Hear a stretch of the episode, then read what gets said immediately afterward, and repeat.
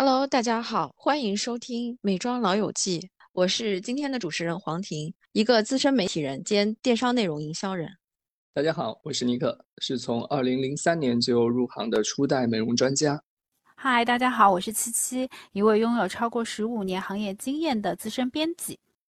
今天呢，我们踩着双十一的尾巴，和大家来聊一聊面霜的这个品类。面霜是整个护肤程序里最绕不开的一步，所以我们想针对这个品类，跟大家讲一讲怎么选，有哪些冷门的好面霜。另外，我们也想聊一些跟面霜相关的话题。你要是用一些早 C 晚 A 的搭配，那你应该选什么样的面霜？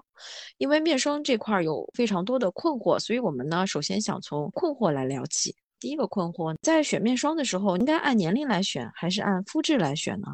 哎，我觉得应该按肤质来选。乳液和面霜其实都有针对不同年龄的产品，应该是根据自己的肤质去找对应的产品，这样的思考因素多一些。我也是会觉得，还是按照自己的肤质来选会更恰当啊，同时也要结合一下自己的护肤习惯。嗯，其实我我自己觉得这个话题，呃，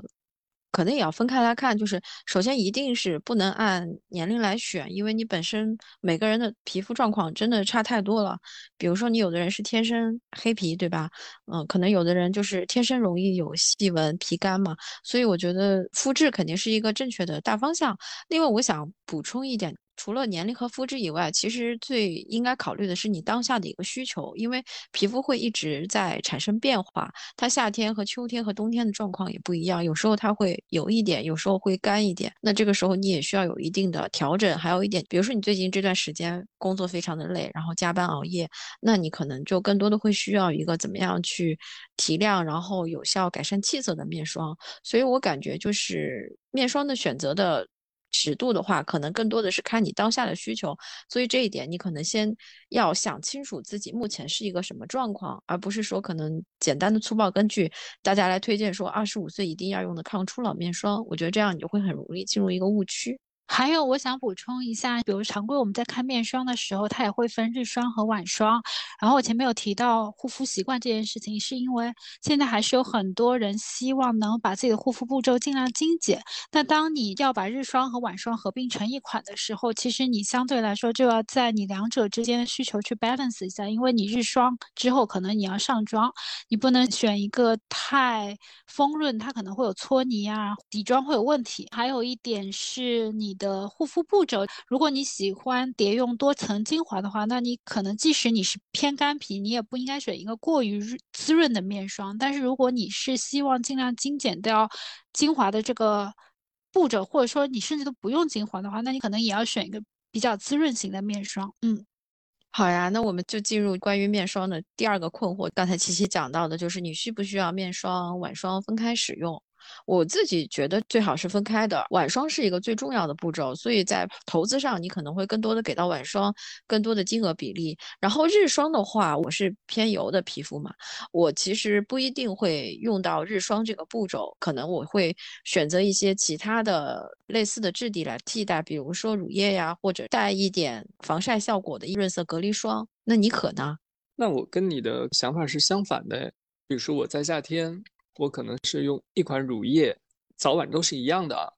然后在秋冬季都是用面霜类型的产品，早晚也是一样的。面霜我不需要它有更多的区分，就是它有统一功效就可以了。我也不需要日霜带防晒、带润色或者更轻薄，因为我皮肤偏干嘛。这个地方和大家要说的都是针对我个人皮肤需求的一个情况。对对对，我觉得我们俩现在讲的其实是两个典型的肤质。对于产品的一些喜好的区别就很明显，对，因为我个人来讲，我这我这种偏油皮，夏天的话，我会把晚霜换成一个清润的质地，像什么 soft cream 呀，它可能会跟我秋冬面霜是同样一款，只是它换成一个轻盈的版本。但是夏天我就不再会去用纯日霜的这样的一个，或者是用一个乳液早晚都一样的这种步骤，我还是会把它换一换。其实你刚才说到乳液面霜，我这里啊科普一个知识吧，就是乳液和面霜到底有什么区别？我从查资料来看，全网都没有说的特别清楚，或者他说的很片面。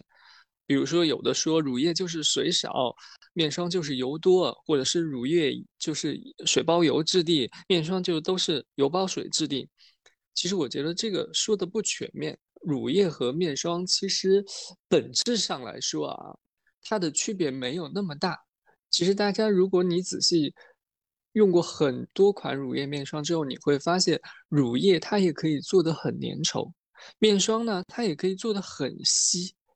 就是它只是在一个质地形态上的一个变化。所以说它的水多油多完全取决于那款单品的产品设计。究竟是怎么能够区分乳液和面霜？其实它要从它的水油平衡这个比例上面来说，还有呢，一个是它的制造工艺来说，另外还有它的增稠剂的多少，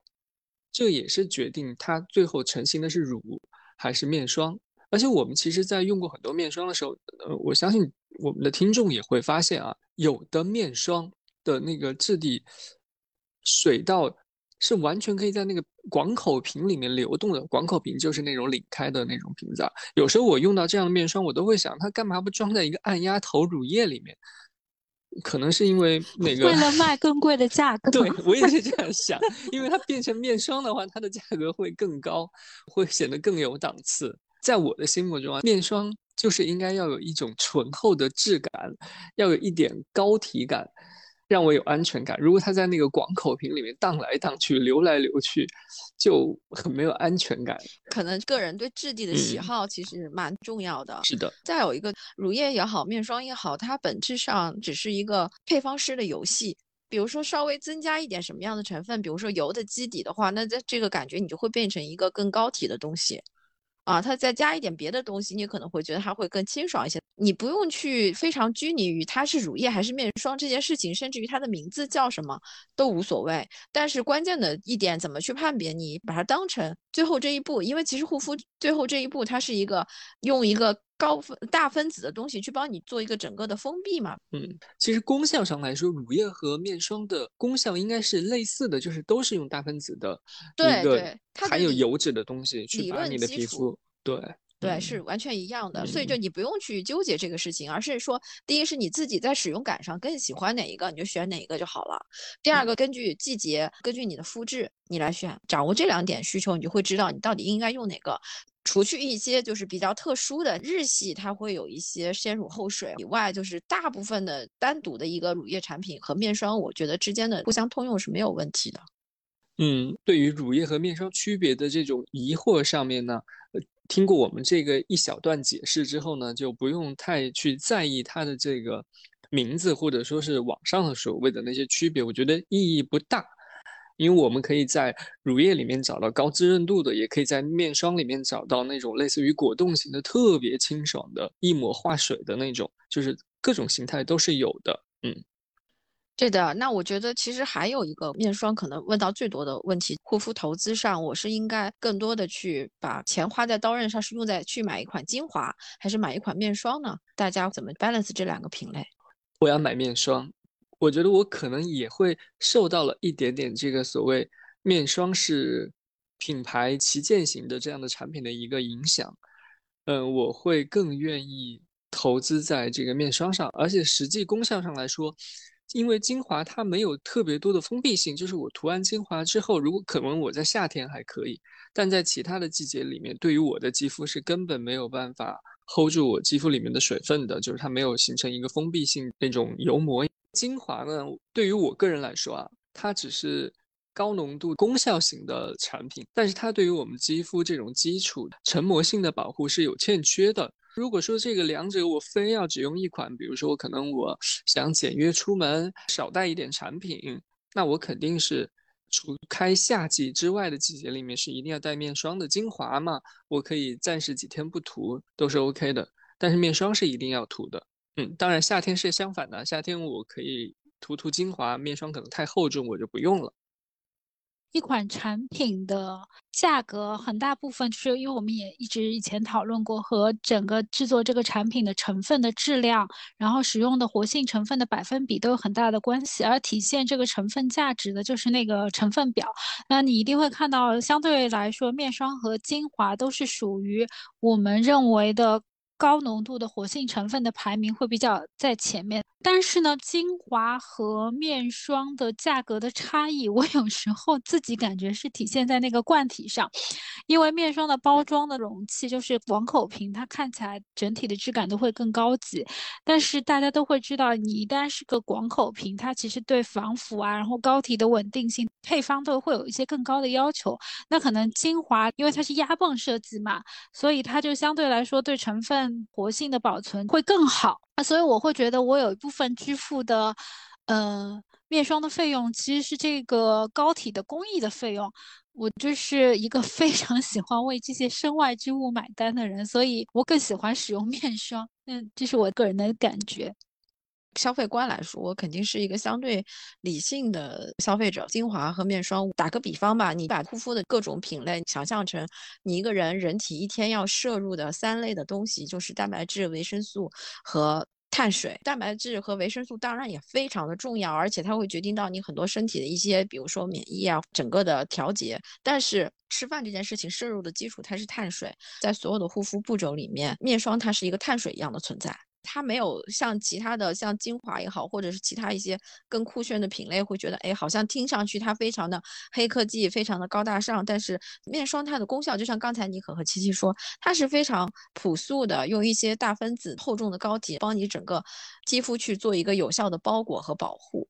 另外，我讲一下，就是为什么我也觉得会更多的投资在面霜上，就是因为护肤的有效成分，它其实基本上就是水溶性和油溶性这两种。面霜或者是乳液这样的一个品类，它会比精华天然的是能够更有效的去同时兼容这两类。所以从有效成分来讲，你可以在一个面霜里同时得到精华的一些高端的，比如说精华。高浓度的什么什么 A 醇也好呀，玻色因也好，对吧？然后呃，另外同时你又能有效的得到修护型的东西，B 五泛醇这些东西。比如说你的预算非常有限的话，那我是建议你把预算更多的去投在面霜上，因为它是一个六角形战士，能够给到你更多的 benefit。关于面霜的一些选择的困惑呢，我们还有最后一点想和大家来聊一聊，你到底怎么去选一款觉得好的面霜？你已经清楚了你的需求，然后也很了解自己的肤质，决定一款面霜好和一般的关键的东西，它是一个成分呢，还是一个配方呢？我想听听大家的看法。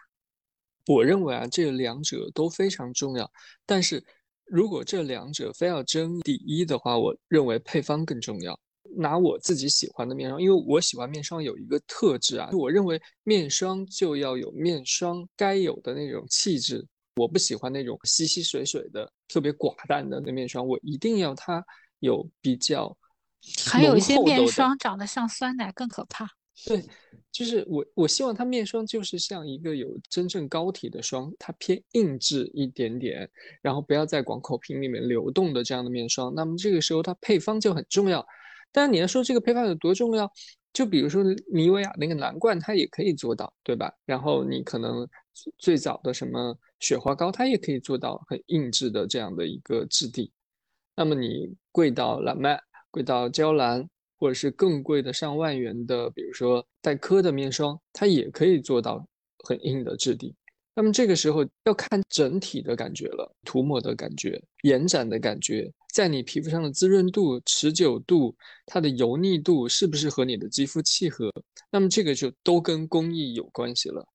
或者说跟它的配方有非常大的关系。而且在我看来，成分不能决定一个护肤品的好坏，因为护肤品的好坏还是一个整体的嘛。所以我更加的是推荐大家关注配方技术。以及适不适合你各方面的需求，就像我前面说的，面霜本身它应该是广口瓶，所以它对自己的膏体和配方的稳定性是会有更高的要求。在你挑选面霜的时候，你当然是会有一些基础的需求，比如说现在视黄醇类的 A 醇类的东西很流行的时候，你会希望这个面霜里头也会加入视黄醇。我的点是，你在选核心成分的时候，你就只抓住一个。亮点就是你最重要的这个亮点，在这个亮点的基础上，再去寻找一个平衡，比如说肤感的平衡、延展性的平衡。就我最不建议的是，你希望这个配方里头含有很多东西，它比如说现在当红的成分是什么，我希望它都拥有。那我觉得最后得出来的这个结果一定还是比较难令人非常满意的。好的成分，大家都会有一些基础的认识。刚才其实说的，比如说流行的 A 醇，或者流行的玻色因，或者流行的生态，但是你有了这些成分，你怎么去做一道这个菜是好吃的，对吧？我觉得这个才是成败的关键。配方的重要其实是体现在这里，它并不能比如说玻色因很好，现在大家都怼到百分之三十，那你给我怼到百分之五十，我是不是说明这一罐百分之五十的面霜就会比三十的要更好？那肯定不是这样的。一个配方师就像一个厨子一样，他找了一个最合适的配比。为什么大家现在都在做三十的玻色因？那很有可能就是玻色因这个成分在这个浓度的情况下是能够最大的发挥功效，又能够最最有效的稳定在这样的一个瓶子里，同时它又不会对你的肌肤造成过高的刺激。配方师在做的时候，他会有这样的一个配比。像你去吃一道菜，宫保鸡丁、毛血旺之类的，那你也不可能一整盆里面都只有鸡，然后没有花生和辣椒，对吧？我我所以我觉得就是配方的重要性是凸显在这里，是说它最后把这个成品端上来的时候，会让你觉得刚才大家说很重要的一些地方，比如它的延展性、它的工艺，然后它会不会让你上脸产生一些不舒适的感觉？我们很容易拉黑的面霜，它会搓泥嘛，就是尤其是你在早上上完妆，然后它搓泥，这简直就是个灾难。所以好的一罐面霜当然是一定要有一些有效的成分，它没有成分的话，就像妮可说的，那你就用妮维雅蓝罐就好了。其实它的配方也是一个非常稳定有效的，但是你这个时候你自己天然的会觉得它是不是对我来说不够啊？你会有这样的困惑，所以就是首先选一个你觉得是有效的一个或者是两个成分出现在这个面霜里，另外就是选择一个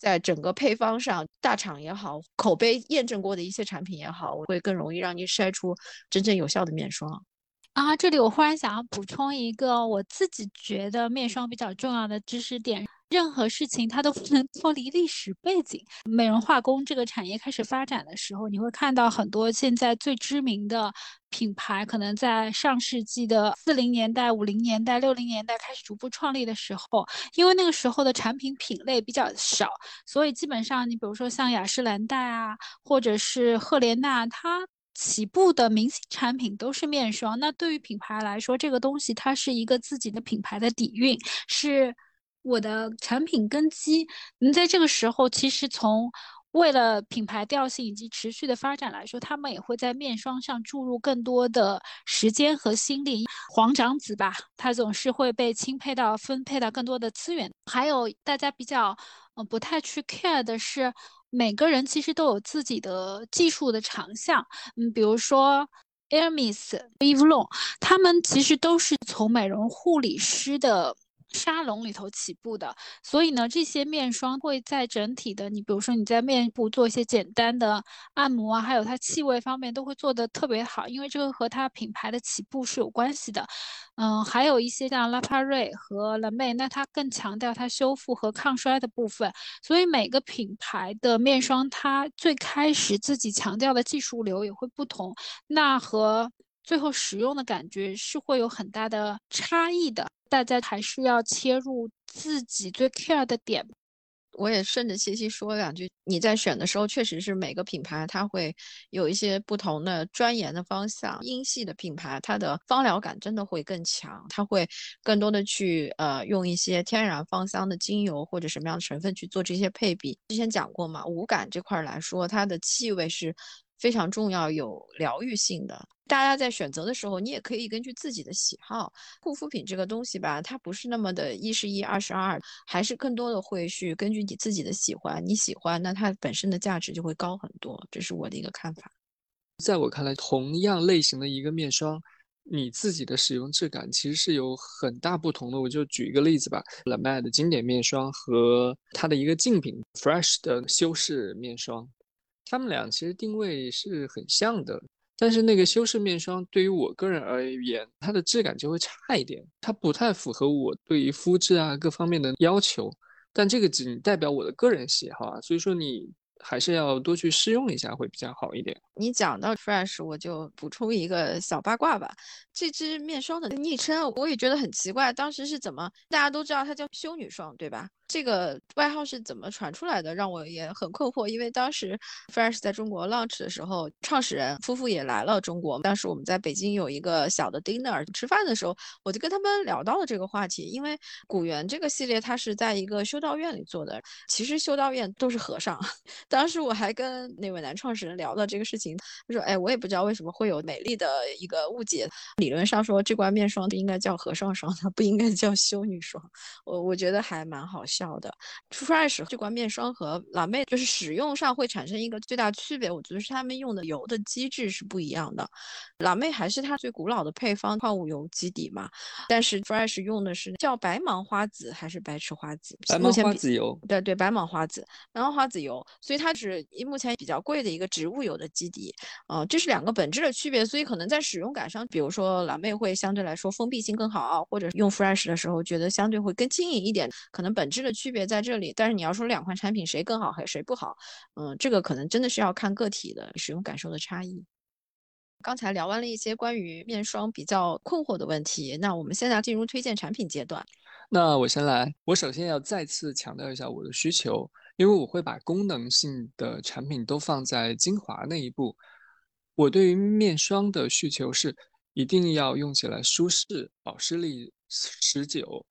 然后它要滋润，但是呢又不能满脸的油光，大概就这么样的一个需求。对于我个人来说，在相对性价比高的这个区间里面啊，我推荐一款 Bonpoint 的小樱桃面霜。我不知道大家知不知道这个牌子？呃，如果说你是当家长的，应该比较清楚。好冷门啊，这个。它是一个母婴系列的面霜，这款面霜很多家长都会给它给小朋友用，然后也是属于宝宝用好、你用也好的类类型的一个产品。但这个面霜，因为我觉得它价格，呃呃，应该是五六百块钱的一个定价吧，但是有些渠道你还是可以买到很便宜的。所以我觉得它的性价比是比较高的。它在我经常待在的北方啊，你涂完它之后，肌肤就是我所说的那种水润的感觉，不油腻、不黏腻，但就是水润，而且这种感觉呢，它能保持的很久。它的质地呢，又是那种软黄油的质地，又很容易推开，味道呢比较清香很淡，就是它有一点味道的。整体用下来就是能够给我一种接近于蓝麦海蓝之谜般的满意感啊。说实话，我最喜欢的面霜就是蓝白的经典面霜，这个我在之前的节目中也说过的，所以它是我一个评判面霜的标准。所以说这个小众面霜呢，是我认为呃性价比非常好，能够推荐给大家去使用的。嗯。我是一个感受型的用户，所以对我来说呢，气味和质感是我评判一款面霜比较唯一的标准。贵价面霜的话呢，我推荐三款，一款是呃兰蔻的精纯，因为它有我喜欢的柔软的玫瑰的香气，而且它整个肤感它是有点像玫瑰的花瓣那种丝绒的柔软感，但是非常的清爽。然后另外一款是来自于，嗯，我也推荐过很多次的。迪奥的花蜜系列的乳霜，区别于兰蔻的玫瑰香，它整个玫瑰的香气会更低调，然后更清甜。嗯，它的乳霜质感，我会觉得它更像那种天鹅绒或者丝绒，它有一种柔密感。然后另外一款比较贵价的面霜，是我也推荐过很多次的资生堂的琉璃系列。然后琉璃系它分日霜和晚霜，那我个人是更喜欢它的晚霜。然后它整个包裹感很强，它也有自己独特的轻盈的香气。然后如果说是比较中端的品牌，或者是说我更强调的功能性的品牌，我会推荐需要大家来帮我补充一下，就是费洛嘉现在的院线是叫什么名 f e e l Mad 吧 f e e l Mad 对。不是费洛嘉，是 f e e l Man 的。它有一款多效修复的乳霜，它对我来说唯一美中不足就是它不是一个罐状的面霜，它是一个支状的，像牙膏那种包装的面霜。但是从膏体和质感以及对皮肤的修复能力，使用之后的那种皮肤，比如说你自己摸上去那种柔软的触感来说，我觉得这款产品我是非常推荐，性价比极高。打断你补充一下，这款面霜因为我也印象很深刻，因为它是一款可以在你脸部注射完之后立刻就可以涂它的面霜，或者说你比如说你做完什么水光针，不是会有一些针眼吗？你涂这款面霜也是 OK 的。要不你可你给大家科普一下菲洛嘉和菲欧曼的区别吧？最早呢，就只有菲洛嘉这个品牌，它是法国的一个博士做的品牌吧，它先是注射。然后，因为有注射剂之后呢，他就研发出了这种日化的美妆线，就是菲洛嘉。然后它的注射线的那条护肤品，也就是你就当它是一个医院用的护肤品和日化线的护肤品，在早年间呢就都叫菲洛嘉。菲洛嘉在前些年的时候，它的日化线就卖给了高露洁，所以它因为它卖给了高露洁之后，这个牌子就相当于不是这个原来菲洛嘉集团了，所以它那个医美线还归在原来的那个集团里面，它就得改名，所以就改名了叫菲欧曼 （Fairmed），就完全分开了。菲洛嘉现在是高露洁的，它是日化线的，然后在医美的那条线，不管是注射的还是涂抹脸部的护肤品类的那个叫菲欧曼，在我看来啊，菲欧曼会有更加持续的发展力，因为它的核心技术其实还是在菲欧曼这个品牌里面，就是它那个 NCTF 或者叫 NCEF 吧，因为它变来变去，我也记不住它那个核心成分的名字了。那么菲洛嘉以后就要看高露洁怎么做了。好呀，我推几个知道的人比较少，但是又还蛮不为人知的一些好物吧。第一个，刚才七七说到，还蛮喜欢资生堂琉璃系列的晚霜，我其实也很喜欢资生堂的这个系列，或者我个人的偏好是日系的高端线，资生堂，然后黛珂，然后这些。嗯，品牌的那个高端的面霜，我是跟着他们的全能面霜一代一代用过来的。之前写过一个朋友圈，是当时应该是黛珂的万元面霜的一个升级活动上，我写了一个感受，这些高端面霜的好，它是会让你觉得。护肤品也拥有人类的情感，质地是柔润的，味道是老派的，但是它包裹上肌肤的那一刻，你觉得你白天什么委屈心酸都被熨平了。这种感觉可能有点情感像，但是在使用的过程和你用完以后，你会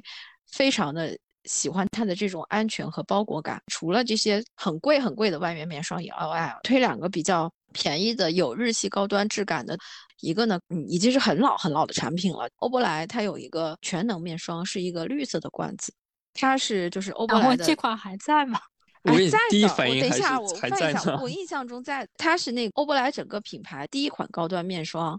当时是大概可能卖到四百，大概二十年前嘛。它的整个的高端的科技和成分，然后同时是资生堂集团给到了它一个技术共享。这一支单品我找到了，哇，现在好便宜，三百九。它叫恒久美肌多效面霜，这是一个抗初老的，然后体验日系高端质感、优秀成分配方入门的一个体验版。然后另外一个是从黛珂来讲往下找，雪肌精它有一个系列叫蜜雅，雪肌精可能大家都比较熟的是它蓝罐或者是。金色蓝罐的那条线，但是蜜雅这条线呢，它是整个雪肌精给品牌做的一个升级，然后包括它的配方和它的使用的质感，尤其是质感是很接近到黛珂的一些高端优秀面霜的感觉的。蜜雅的基础面霜可能是五六百，它主打的是一个发酵的概念。从纳豆里面得到的一个灵感，保湿力很足，同时呢又有效的有一些，比如说去干纹啊，或者是嗯大概提亮这样的一些基础的功效也是都有的，所以我也比较推荐大家可以试用一下这两个冷门但是相对性价比高的产品。另外还有一个呢，就是会有一点使用感不是那么的 OK，但是功效我觉得是很 OK 的，就是雅顿的橘灿系列的晚霜，这个系列是有两支，有日霜有晚霜，然后日霜呢我只能说点点点。省略号结束，但是晚霜呢？我先想讲一下雅顿这橘灿就 Pre Watch 这条线，因为它用的 ID 整个就是生不逢时系列。哎，这个系列真的是他用的 ID 本，他而且他用 ID 本，大家知道是大概什么时候吗？就是二十年前，他们就已经开始做 ID 本这个，因为他跟 ID 本是跟美国的一个最大的做 ID 本的药厂去合作的，这个成分是完全是药级的。当时出现的时候就是业界最强抗氧化，大概是这样的一个说法。这条线其实是雅顿的遗珠。首先，橘灿的精华是最优秀的啊。但如果你有的投资的话，可以先试试精华。但是为什么我讲这个晚霜？是因为这个晚霜它升级升到现在，它还加了很多有效的提亮的一些 VC 啊、三七七啊，所以它真真正的功效是什么？它是就是针对你熬夜，然后睡眠不足，然后。黄气的这样一张脸，它会有一个非常好的修复功效。因为什么？我推荐用晚霜，是因为这个成分它是真的有一点点黄，就很有可能会让你觉得你的枕巾过两天都要洗一下的黄。但是它非常有效的，然后抗氧化，帮你去修复白天的光老化和你疲劳产生的那种暗沉。质地上来讲，它或者是使用感上不是那么的优秀，但是它功效是还蛮突出的。艾迪本这款霜，其实在上市的时候我印象也挺深，包括它那一系列啊，但它真的是有一个大问题，就是穿白衣服或者说是或者说是那个衬衣领了的话，你涂到脖子上，那绝对会染黄的。对，所以我就推荐大家用晚霜，就是这个原因。但是它功效性是有的，就这一点来讲，就是它使用感不是那么的 OK。美系品牌的通病吧，我觉得。哎，其实它如果说是在这种，呃，前两年成分巨流行的时候猛推，我觉得应该效果更好。其实当年还不是特别以成分为主流的时候，它出来的。我印象超深刻的就是它当年上市的时候是爱迪本先出的精华嘛，一当时就是一支精华嘛，后来才什么水啊、面霜这些嘛。它当年那个精华卖了多少钱呢？一千六百八。非常贵哦。对，在当年来讲，会觉得他怎么敢开这么一个天价？知道雅顿它不是一个说贵妇级的护肤品牌嘛，所以就是他当时对这个产品是真的非常有信心。而且其实这支产品当时在欧美市场的反响是很好的，熟龄肌对于去黄气的需求还蛮高的。但是亚洲市场吧，一直就不温不火，蹉跎到现在就错过了整个成分党最好的风口，这蛮可惜的。很多东西都做的蛮可惜的。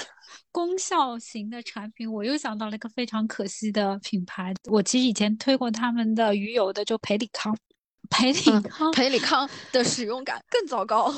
使用感真的非常的糟糕。但是呢，如果说你真的追求功效的话，它的产品还是能帮到你。有一款那个蓝铜胜肽的冷霜，它的质地其实是你可讨厌的比较稀薄的那个质地，但是它用完之后，你整体就会觉得大概两三天你就会能能看到一个非常明显的效果。它本身的价格是比较贵的，但是因为可能他们家在 中国市场也做的不是很好，所以就是其他。比如说，我经常在快团团之类的渠道看到的价格。还是非常的优惠的啊！另外还有养猫人士要慎用培里康，可能它里面真的是因为有鱼油的成分，有鱼腥气，有鱼腥气。我真的，我觉得我有有一款精华，我跟你讲，我用完以后，我觉得我整个脸上是三文鱼味，你知道吗？你知道有的猫是会来舔你的脸的，克制不了培里康的诱惑，因为鱼油加的多嘛，就说明它的成分其实是很实打实的，只是它就会牺牲掉你的猫没有骗你。是的，就是猫用鼻子甄别出了，这是实在的鱼油。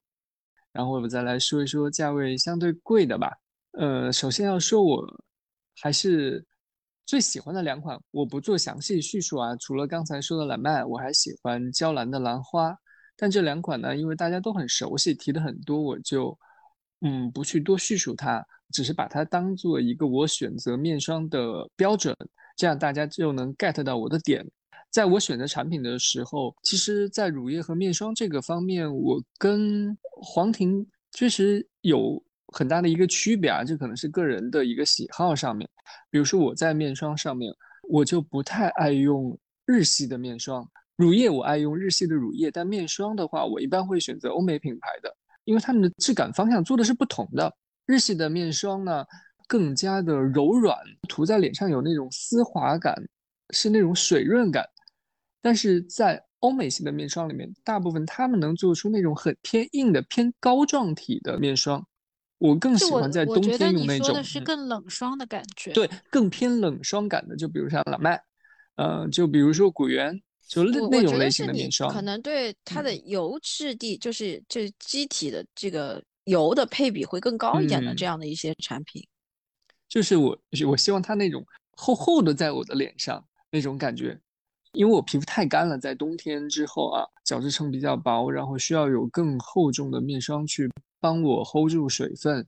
不要出现干纹这些情况。所以说，在我选择面霜的时候，除了蓝麦娇兰还有小樱桃面霜之外，还有一个牌子挺小众的，也是我试用过很多面霜之后，我觉得也比较不错的欧珍婷。含有银的那款，我知道，就是王菲同款那个。嗯嗯，哎，这个我非常不 OK 哎。你看，你看，这就是大家不一样的一个点。强用了小半罐，就是就放弃了，觉得就是每天用完就觉得感觉脸上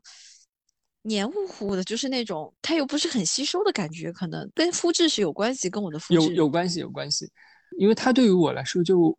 感觉吸收也很好。然后呢，它的厚重对于我的这种很干的皮肤也是能够很好的缓解缺油的一个状况。特别是经过这两年的低价的洗礼之后，我觉得它应该算是千元左右的厚重面霜的一个好选择了。还有一个就是高保湿霜，科颜氏的，其实我们也没有恰饭那款霜，我相信就是一个非常好用的，老人孩子嗯，对，这罐我觉得就是推给所有，尤其是二十五以下没有什么毛病的，不要折腾。对，它没有什么过多的诉诉求，也没有什么过多的什么抗氧化呀、抗老呀什么的。嗯，比如说你去滑雪，对吧？或者是呃，就是有一些极端的气候的情况下，你晚上用这罐，它的修复效果真的蛮好的。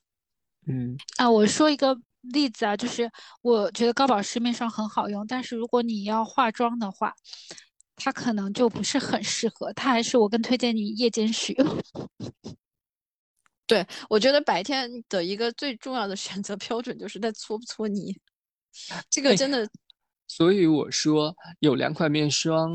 我很喜欢，但我也不想老推荐它，因为没有恰饭的原因就是，比如说像蓝麦、像娇兰，它的面霜就是无数的人的脸证明它又不搓泥，它又滋润度高 又好用。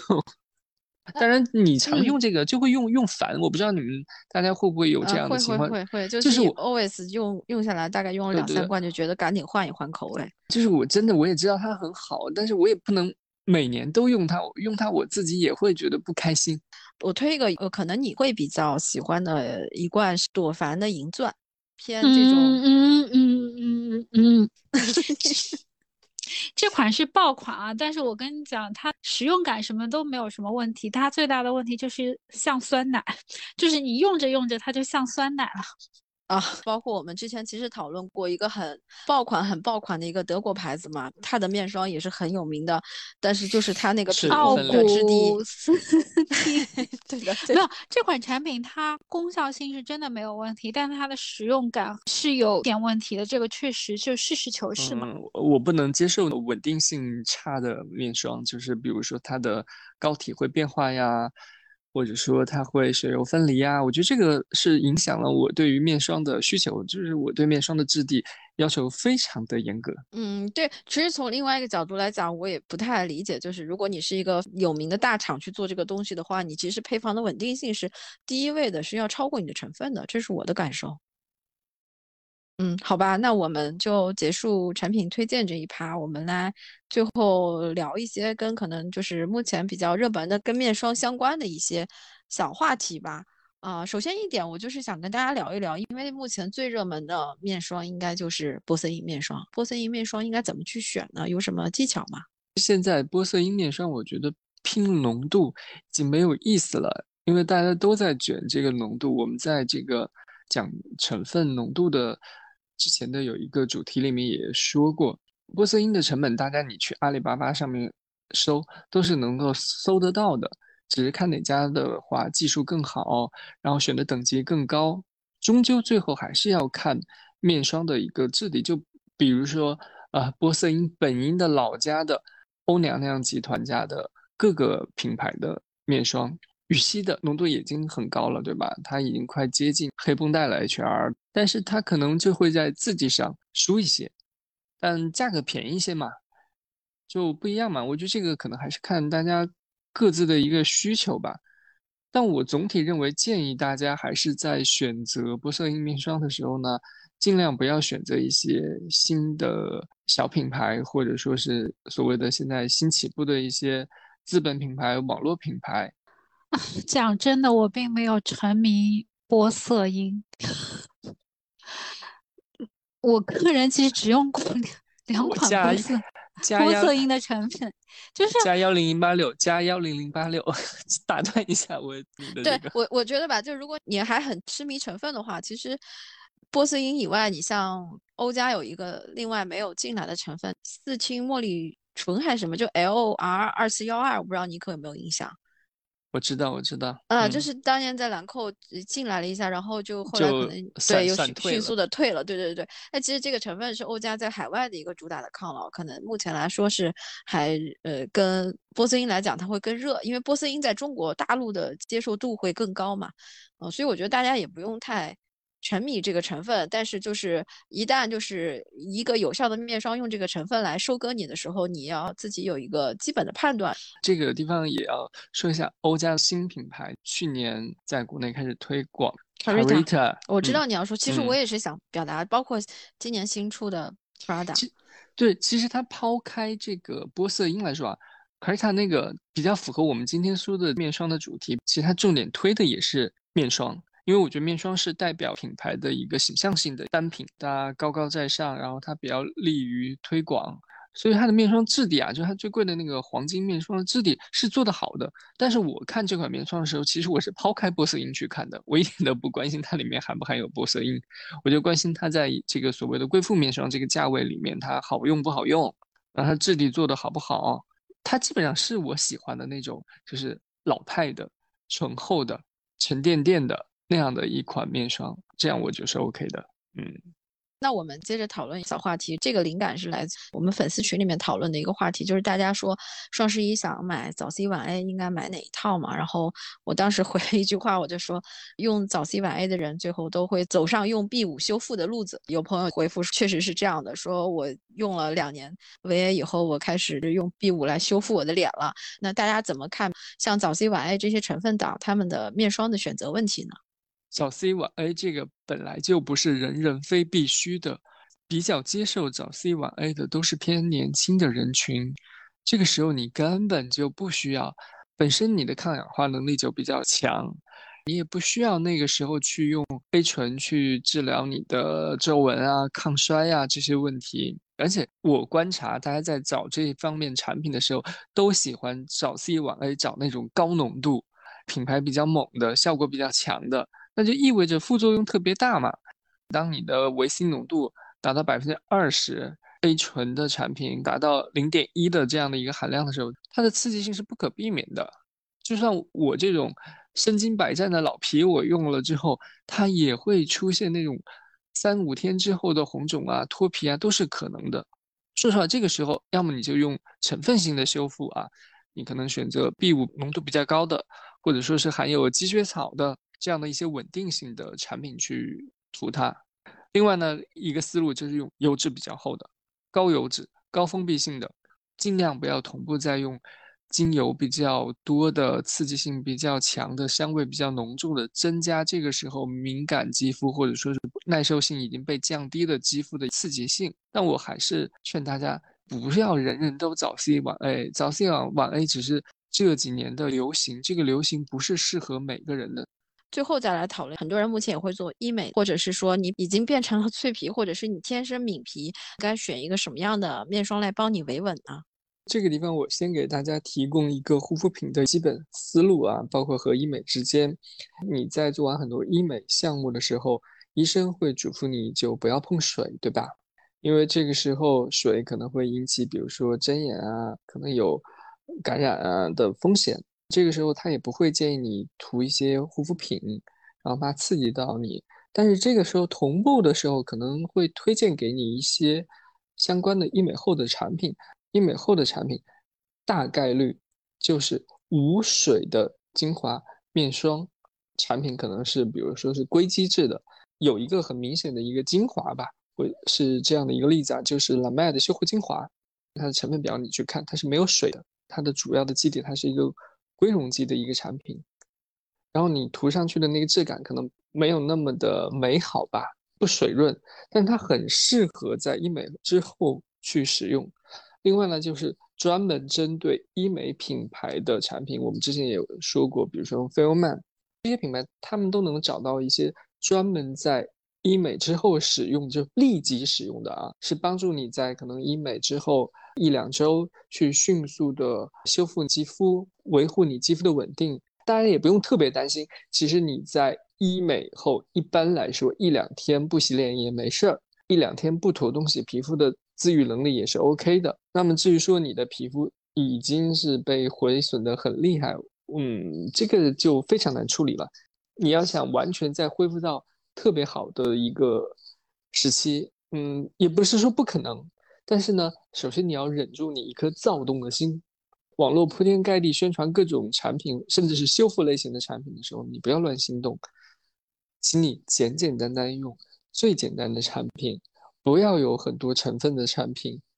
不要复杂的再去联合国的用法，十几件产品用下来，那个是不适合你的。在洁面完之后，就老老实实的喷一个没有任何添加成分的泉水喷雾，然后再涂一个滋润度极高的面霜，让皮肤慢慢的去恢复到一个正常的状态。你这个时候也不要再要想什么早 C 啊、晚 A、刷酸啊，高浓度都与你无关，你只需要最基础的做好保湿滋润，然后让皮肤自己去恢复。医美之后，嗯，医生推荐的品牌比较集中在啊，菲欧曼啊、修丽可二四二或者是 AGE，然后还有可复美、HR 的黑绷带，集中的品牌还是这些。嗯，去年底阳康以后，有一小段时间，我觉得可能应该跟整个免疫力有一定的关系，就是我的脸颊中间那一块的皮肤过敏的还蛮厉害的，会泛红，有一种不定期的红肿出现。从我个人经验出发，我本来想说，呃，是用一个什么样的 B 五或者是什么其他的一个成分。后来我就是把整个搭配改成什么呢？就是刚才妮可说的 La Mer 的浓缩精华露 Concentrate。我整个的步骤就是黛珂的小紫瓶、La Me 的 Concentrate、La Me 的面霜结束了，大概是这么用了一周，这一块它就下去了。可能第一它是跟免疫力慢慢在恢复有一定的关系，另外无水的这种精华会能够有皮肤在干敏和脆弱的情况下去做一个有效的保护，帮你封闭。另外面霜的话，你是嗯干敏皮的话。刚才七七推荐的那些也是都 OK 的。如果你想再便宜一点的选择的话，我个人是雅漾、雅漾和理肤泉这两现在已经变成了某娜的平替。说起来也是追不上他们的涨价的速度，所以这个角度讲，反而雅漾和理肤泉的性价比更高。另外一点就是，如果你是突发的过敏状况，或者是你真的是用个什么早 C 晚 A 把整个脸就已经烂脸了，那你就去看医生，老老实实的，这个比用什么产品都重要。